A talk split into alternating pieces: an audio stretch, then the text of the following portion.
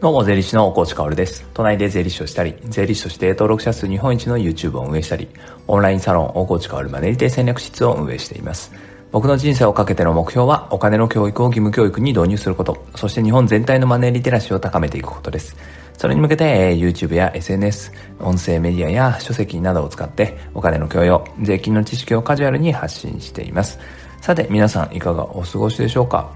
いやー、1月もね、もう中旬に入りましたよね。えー、で、僕としてはね、税理士という職業もやっていますから、確定申告の足音が聞こえてくるなーっていう気がするんですよ。で、例年ね、やっぱりこの僕の SNS、YouTube、Twitter、そしてこの音声メディア、 Voicy、あとは TikTok も始めたんですけど、TikTok、そしてインスタですよね。このあたりがね、もう全部、例外なく盛り上がってくるんですよね。この時期は。まあ反応が良くなるというか、インプレッションが増えるというか、あまあどの投稿もねえ、みんな見ていただけるようになるんですよ。そしてフォロワーもぐっと増える時期がこの1、2月ぐらいなんですね。なので、まあその時期が来て、うん、確定申告盛り上がってるなぁと思うんですが、まあね、昨日もね、ツイートはしたんですよ。ツイートして、あのね、確定申告をこうね、初めてなんですみたいな人の周りにね、まあ良かれと思って悪気ないんだけれど、確定申告ってこういうものなんだよとかね、えー、白色申告楽だよとかね、こう、これって経費にできるよってこう、寄ってくる人たちがいるんですよ。でもそれって、あのー、間違ってることが結構多いので、まあ僕の発信とかね、専門家の発信を参考にしてほしいなって思います。まあこのあたりの話についてはね、またちょっと別途時間を設けて話そうかなと思います。あと一つ、別件というか、本題とは全然関係ないんですけど、あの、緊急事態宣言が出て、えー、まあ、前回はね、一律に全員に10万円給付したり、まあとは持続化給付金みたいなものがあったわけですけど、今回も給付金出てきましたね。まあ、中小企業者40万円、個人事業主20万円で、これ当然売上が減少している方がもらえるんですが、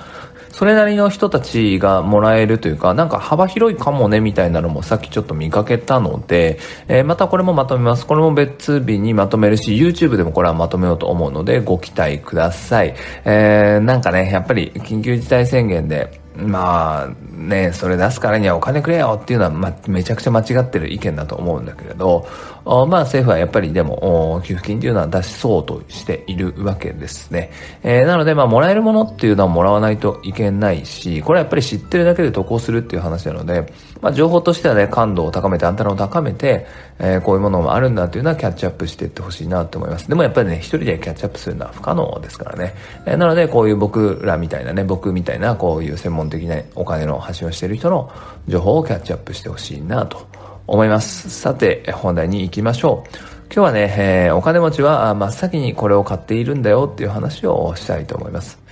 まずこのタイトルを聞いてね、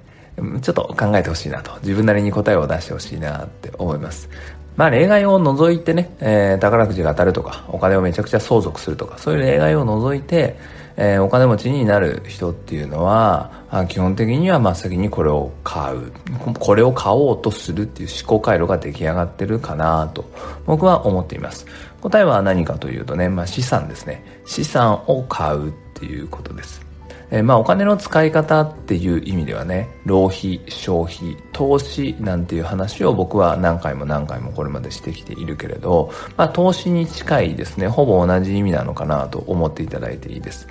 じゃあ資産とは何なのかっていうのを定義をしてね、話を進めていたいんだ、いきたいんだけど、資産っていうのは基本、キャッシュを生むものですね。買ったことによってお金を生むもの。もしくは時間を生むものでもいいと思います。浮いた時間でね、えー、経済活動すればキャッシュを生むから。でも基本的には、まあ、直接もしくは間接的にキャッシュを生むものと定義しましょう。でもまあ定義しましょうっていうか、このね、認識でいた方がいいと思いますよ。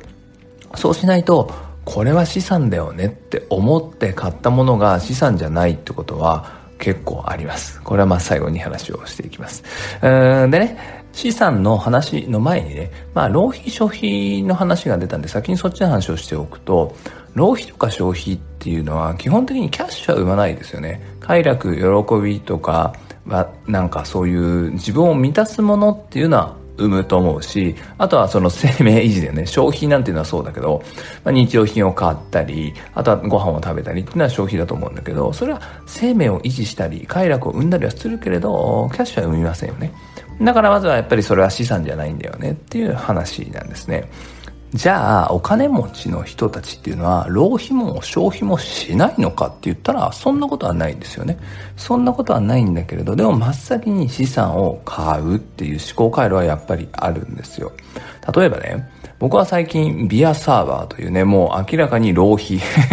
まあ僕は消費だと思いたいんだけど、浪費的なものを買ったわけですよ。だって別になくてもビールは飲めるからね。えー、あ、その前にまあお酒解禁したんですけど、あの、あれお酒、おこうじさんって飲んでなかったんじゃないっけと思う人いるかもしれないですが、あの、2年半ぶりぐらいに解禁をさせていただきました。まあ、それはさておき、まあビアサーバーなんていうものを買ったんですよ。で、僕はもう真っ先にそれ買っちゃったからね、まあ金持ちになれないんだろうなって思うんだけど、あの、お金持ちの思考回路っていうのはこれをどうね、ここに落とし込んでいくかっていうと、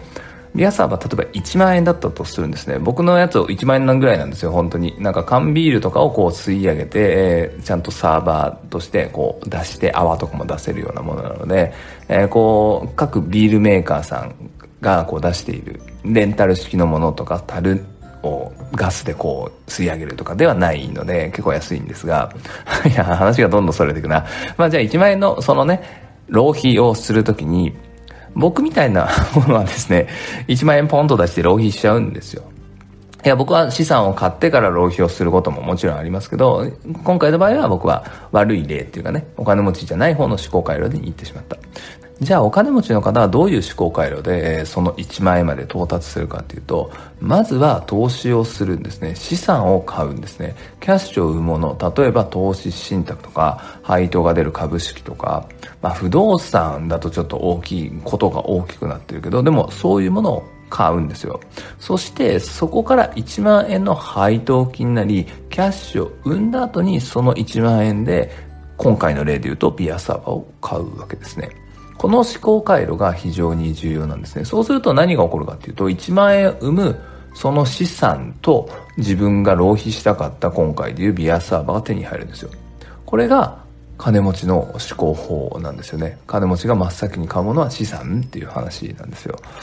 もしくはこういう考え方もできますよね。資産は間接的にキャッシュを生むものでもいいので、いや、時間がめちゃくちゃないなと、じゃあ、ドラム型洗濯機を買ってみようとかね、ルンバとかを買ってみようみたいな。それで自分の時間をどんどんどんどん浮かせていこう。まあドラム型洗濯機ってこう乾燥までやってくるから干す時間とか減るわけですよね。ルンバはボタン一つで自動的にね、部屋を掃除してくれるわけだから、掃除する時間がなくなるわけですよね。自分の時間が浮くと。その自分が浮いた時間で経済活動をしてお金を生んでから、その1万円の浪費をするっていう、この思考回路ですね。お金持ちの方はこの思考回路。そして、まあ先に資産を買うっていう話なんですよ。で、最後に、あの、残念なお知らせなんですけど、まあ冒頭も話しましたが、資産だと思って買ってるけど資産じゃないものっていうのがあるんですね。まあその代表例がマイホームなんですよね。マイホームってキャッシュ生まないじゃないですか、どうやったって。なので、これね、結構ありがちなんですけど、私は資産を買ってるんですって言って、資産じゃないものを買っている浪費だよ消費だよなんてことはよくあるので気をつけてほしいなと思います。僕はでもそのマイホームを買うことを否定はしたくないんですよね。その全てを分かった上でねみんなが喜んでくれるから買っていくっていうならそれでいいと思うんですよ。浪費も消費も人生には必要だからね。だからマイホームは浪費なんだってこう決めつけるのはちょっと極論すぎるなって思う。そしてマイホームは資産なんだって決めつけるのも極論すぎると思うんだけれど、あの、難しいですね。こういう話をするときはね。感情っていうのは、まあそこにはあるかなと思います。でも今日の文脈の中ではね、マイホームっていうのは資産じゃないのかなって思いますね。えー、だからキャッシュを生むものっていうのを真っ先に買うっていう思考回路で生きている人たちもいるんだっていうことね。うん、そして支出っていうものをやっぱり何のために使っているかっていうのを分けていくっていうのは非常に重要です。だから立ち戻ってくる思考法っていうのはね、やっぱ投資、浪費、消費なんですよね。自分の支出がどれに分類されるか。投資、今日の文脈で言うなら資産、キャッシュとお金どちらかを生むもの。これらを意識的に買うってことが重要なんですよね。つまり意識的に変えるってことは自分の支出っていうのがクリアになってるからね。このあたりがお金持ちの思考法なのかなと思います。参考になれば幸いです。それでは素敵な一日を最後まで聞いてくれたあなたに、幸あれ。じゃあね。